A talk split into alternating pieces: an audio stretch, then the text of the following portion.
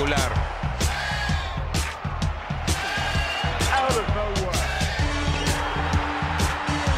¡Lo logró!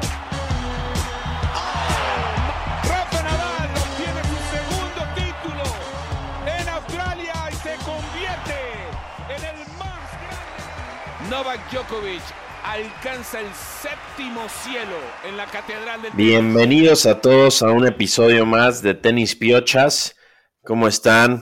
Miércoles en la mañana, miércoles 26 de octubre. Y aquí la pregunta es, ¿dónde está Raúl? Tenemos ya varios días sin saber de Rulo, si alguien lo ha visto, si alguien se lo ha topado, si alguien ha hablado en WhatsApp con él, si hay alguna novia por ahí que, que lo tenga distraído, si alguien lo ha visto en Nueva York, en Acapulco, en Buenos Aires, no sabemos dónde está, no sabemos nada de él y, ya parece que está siendo una constante. Las únicas dos constantes que hemos visto este año es que Tizipas pierda una final de un torneo ATP y que Raúl no llegue a la grabación del episodio. Entonces, si alguien tiene alguna noticia de él, por favor díganos. Su familia está preocupada, sus novias están preocupadas, sus amigos también y toda la comunidad tenística de México. Entonces, cualquier novedad, cualquier pista que nos den, por favor háganoslo saber. Pero bueno, ahora lo importante, seguimos con los torneos de fin de año donde algunos todavía están tratando de colarse al ATP Finals. Ya prácticamente está lista la lista con los que van a calificar. Pocos ya tienen chance, pero bueno, siempre hay sorpresas al final, como lo vimos hace un par de años donde Jack Sock ganó el Masters de París y se logró colar de último momento. Pero mejor cuéntanos primero cómo estás, qué opinas de Rulo y qué pasó en los torneos del fin de semana, cabrón. ¿Qué pedo, Lalo? Todo bien, gracias, güey. Y sí, en efecto, creo que el, el Where is Peng Shuai se convierte en el Where is Raúl Fernández, ¿no? No sabemos nada de él. Por ahí como que ha subido a un par de cositas, pero pocas a Instagram. Sabemos que es reservado en redes sociales él, pero mucha gente nos preguntó también que por ahí puso Raúl una foto de, ESPN y demás. Entonces, que lo encontremos, ya que sepamos de él, nos va a tener bastantes novedades, pero ahorita, como decías, estamos, estamos preocupados porque no sabemos mucho.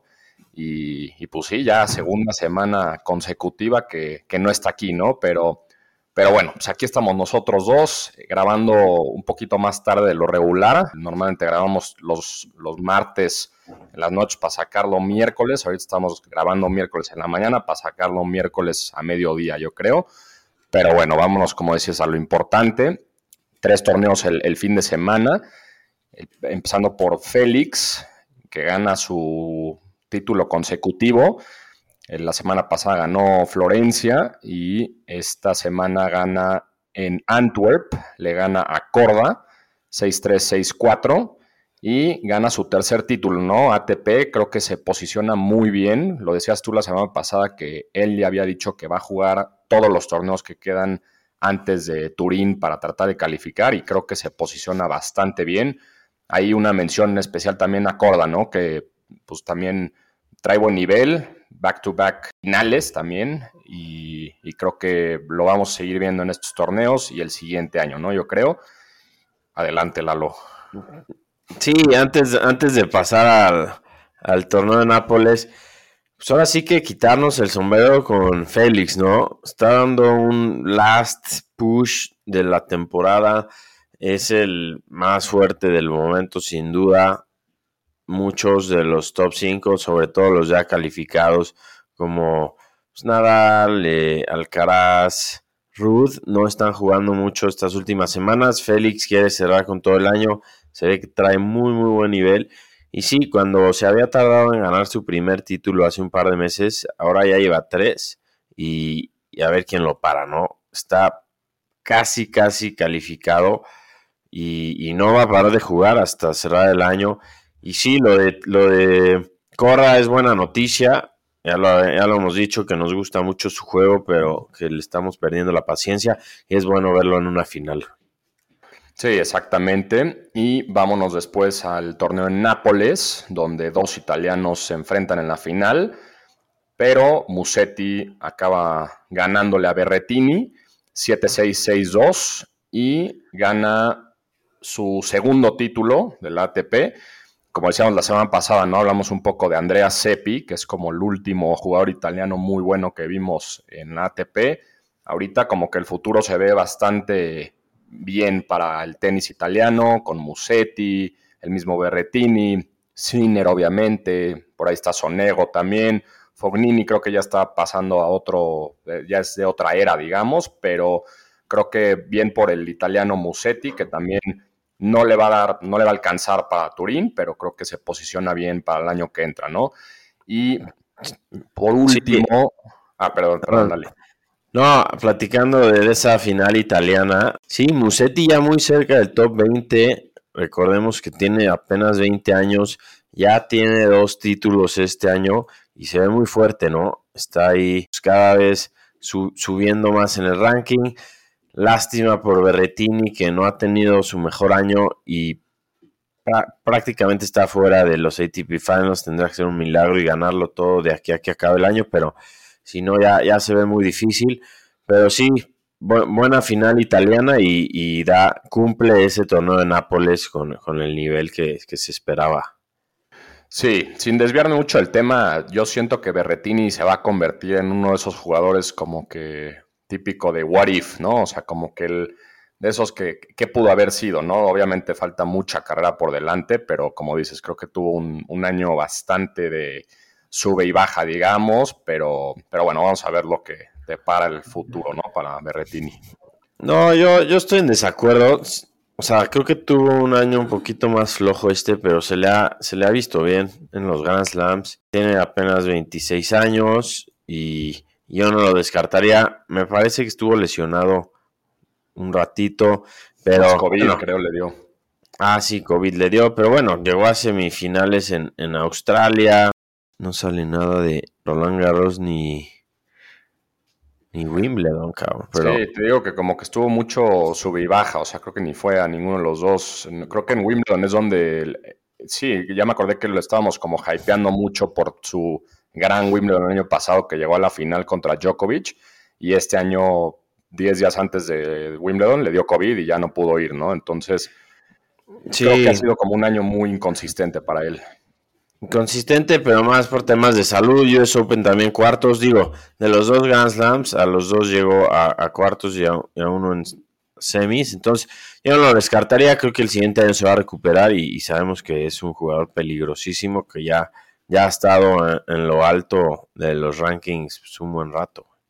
Sí, de acuerdo. Y el último torneo de, del fin de semana fue Estocolmo, otro 250 donde un amigo del, podcast, eh, decimos amigo porque nos ha contestado varias veces en, los stories que le comentamos y demás, Holger Rune le gana a Tsitsipas 6-4-6-4 y gana su segundo título, ¿no? De ATP y honestamente, ¿dónde va a parar, no? Este cuate, o sea, creo que estamos viendo flashazos de un jugador in the making, ¿no? O sea, un jovencito que está acaba de cambiar de coach, también es importante mencionarlo.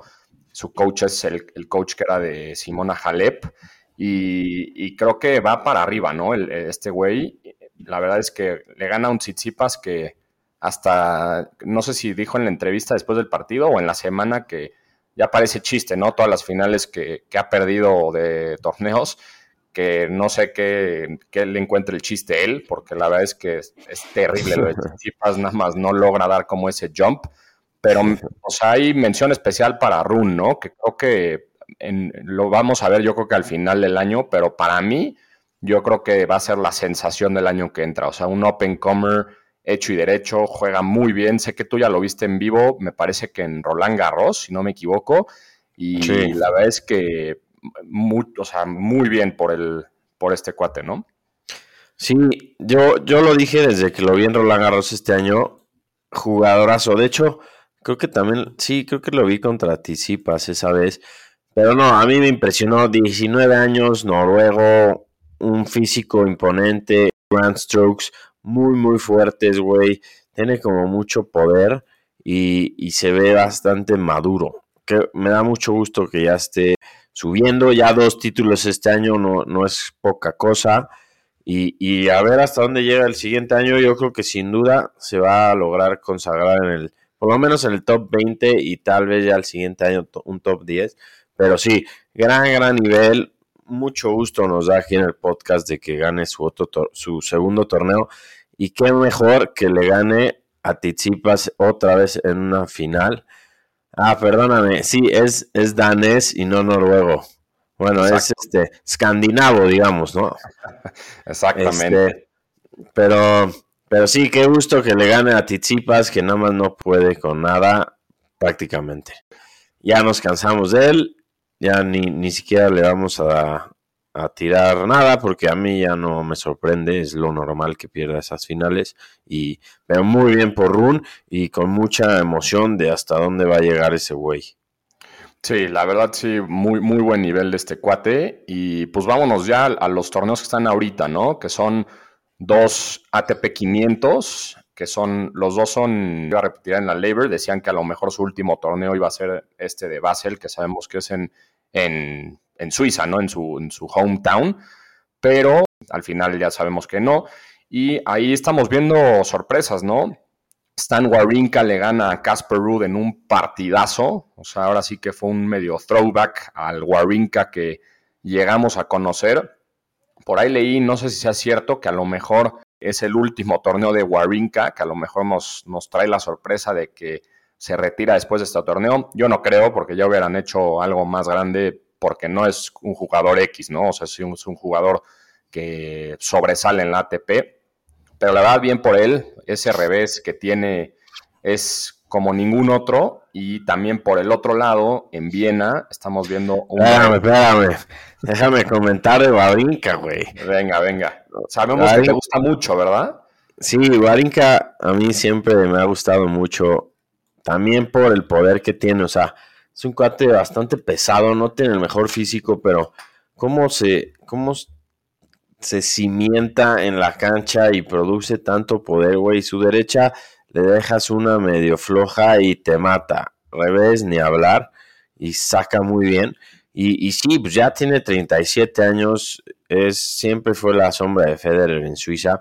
Pero no, hay que recordar que tiene pues no tengo el número exacto, pero por lo menos tres Grand Slams, uno en Australia, un Roland Garros, que le quitó a Djokovic de milagro, y un US Open donde yo y Rulo lo vimos ganarle a Djokovic también una final.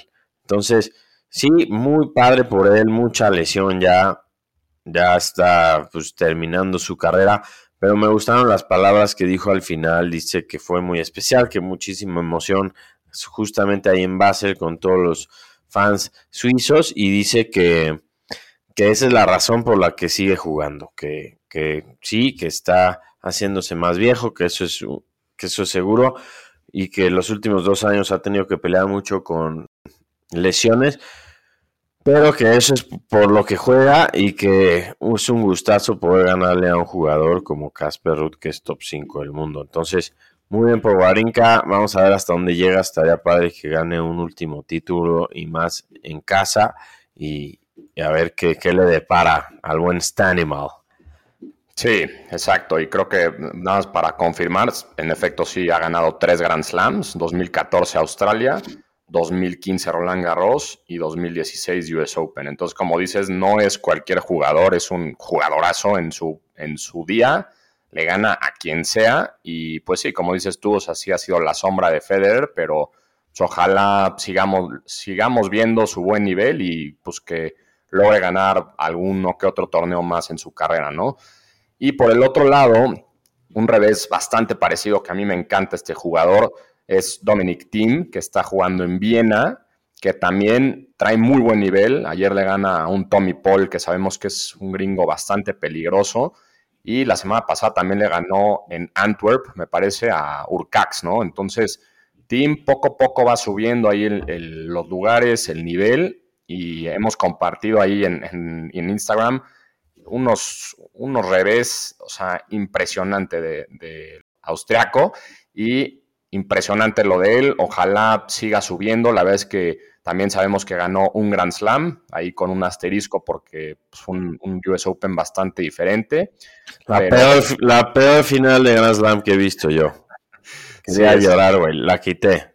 Sí, sí estuvo bastante mala, recordemos contra Zverev, pero creo que tanto a ti como a mí y yo creo que a Rulo nos dio gusto que ganara Team y no Zverev, ¿no? Pero vamos a ver qué pasa con Team, creo que está subiendo poco a poco y, pues ojalá cierre bien el año para que empiece bien el año que entra, ¿no? Sí, 113 del mundo es ahorita Tiem, no ha tenido un buen año, 17 ganados, 15 perdidos, 0 títulos, pero sabemos que, que se está recuperando, ¿no? De una lesión muy fuerte que tuvo y y bueno, ya lo vimos en, semis la semana pasada, en semis la otra semana en Gijón. Como que ahí va poco a poco, sabemos de lo que es capaz. Ha sido, creo que ya fue tres del mundo, ¿no? Hace dos, tres años. y, sabemos hasta dónde puede llegar este güey sano. Sin duda ese merece ser un top ten. Entonces ojalá se siga recuperando, se, siga ganando partidos y, y consistencia a ver hasta dónde. Sí, la verdad, sí, eso es la, palabra clave, ¿no? Consistencia, ojalá no se lesione y, pues que se salga del, o sea, que se meta al top 100, ¿no? Mínimo, porque sabemos que ahí debe estar, ¿no? Y vámonos ahorita para finalizar al Race to Turín, ¿no? Creo que tienes abierto tú los rankings de cómo está la carrera a Turín. Sí, vamos a repetir. Los calificados son Carlos Alcaraz, Rafa Nadal, Tsitsipas, Ruth y Djokovic. Djokovic, aunque esté en 10, califica por ser un Grand, Slam Champion de este año, ¿no? Entonces, sobran tres lugares que se están peleando Medvedev, Rublev y Félix. Prácticamente Medvedev y Rublev están dentro. Necesitan ganar un par de partidos, necesitan que acabe esta semana y yo creo que ya van a ser oficialmente dentro. Félix está muy bien parado después de los últimos dos torneos que ha ganado. Yo diría que ya no lo sacan de ahí, sobre todo por el nivel que trae. Pero trae a Fritz y trae a Urcax tocándole los talones. Entonces, si, si Urcax o Fritz les va bien, ganan, no sé, alguno de los dos gana el torneo de Viena o incluso las, siguientes semanas que gane París, se podrían llegar a colar, pero en mi humilde opinión yo creo que ya se va a cerrar la lista con Medvedev, Rublev y Félix jugando en Turín. Que sería la verdad muy buen lineup. Creo que los que se lo merecen estarían dentro. Tal vez extrañaríamos a un, no sé, un Nori que ha tenido buen año, a un Sinner que ha tenido buen año, pero pues ahora sí que los números no mienten y son los que merecen estar ahí. Sí, exacto. Creo que, o sea, lo, lo venimos hypeando un poco la semana pasada y esta de Félix, ¿no? Que está jugando todos los torneos posibles justamente para calificar, ¿no? Entonces, si llega a calificar de número 8, pues credit where it's due, porque el güey siguió jugando y jugando todo lo que pudo y lo ganó, ¿no? Entonces, vamos a ver cómo le va ahorita en, estos torneos y en París, pero creo que, como dices, se va a posicionar bastante bien a, calificar a, a, Turín, ¿no? Y como dices, creo que Fritz y Urcax se van a quedar un poco atrás. Dudo enormemente que gane, o sea, mínimo París no van a ganar ninguno de los dos porque ahí sabemos que ya van a entrar otra vez jugadores como Djokovic, yo creo, Nadal, Alcaraz, etcétera. Pero vamos a ver qué pasa. Ahora sí que el tenis este año especialmente ha sido mega inconsistente y no sabemos ni quién va a ganar cualquier torneo, ¿no? Entonces, Vamos a ver qué pasa, pero pues, creo que la podemos dejar aquí, Lalo. No hay mucho más de qué platicar. Sabemos que son torneos chicos ahorita antes de Turín. Y nuevamente, pues, si saben algo de Raúl, ahí avísenos por, por Instagram, por Twitter, por WhatsApp, por donde sea. Estamos ocupados por él. No sabemos cuándo va a regresar el podcast, pero, pero bueno, esperemos que pronto. Y yo nada más mandarle un, un saludo que, que sé que escucha el podcast a Javier Araujo en Nueva York. Le mando un fuerte abrazo y gracias por escucharnos. ¿Tú, Lalo, algo, algo más? Pues nada, sí, también, te, por favor, Raúl, si, si nos escuchas, regresa, güey, te podemos perdonar. No va a ser fácil, pero te podemos perdonar, güey.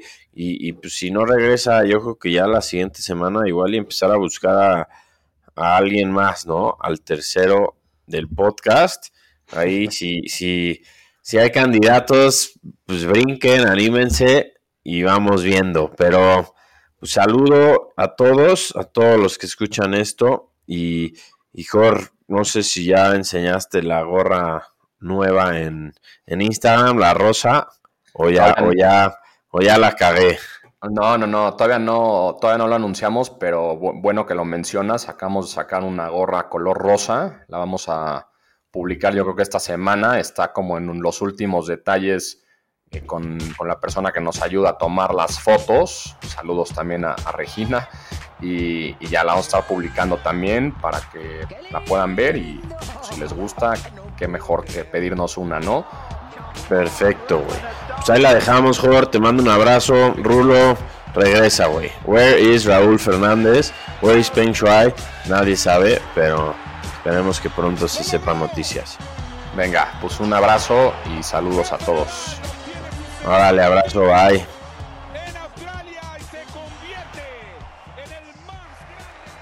Novak Djokovic alcanza el séptimo cielo en la catedral del tenis.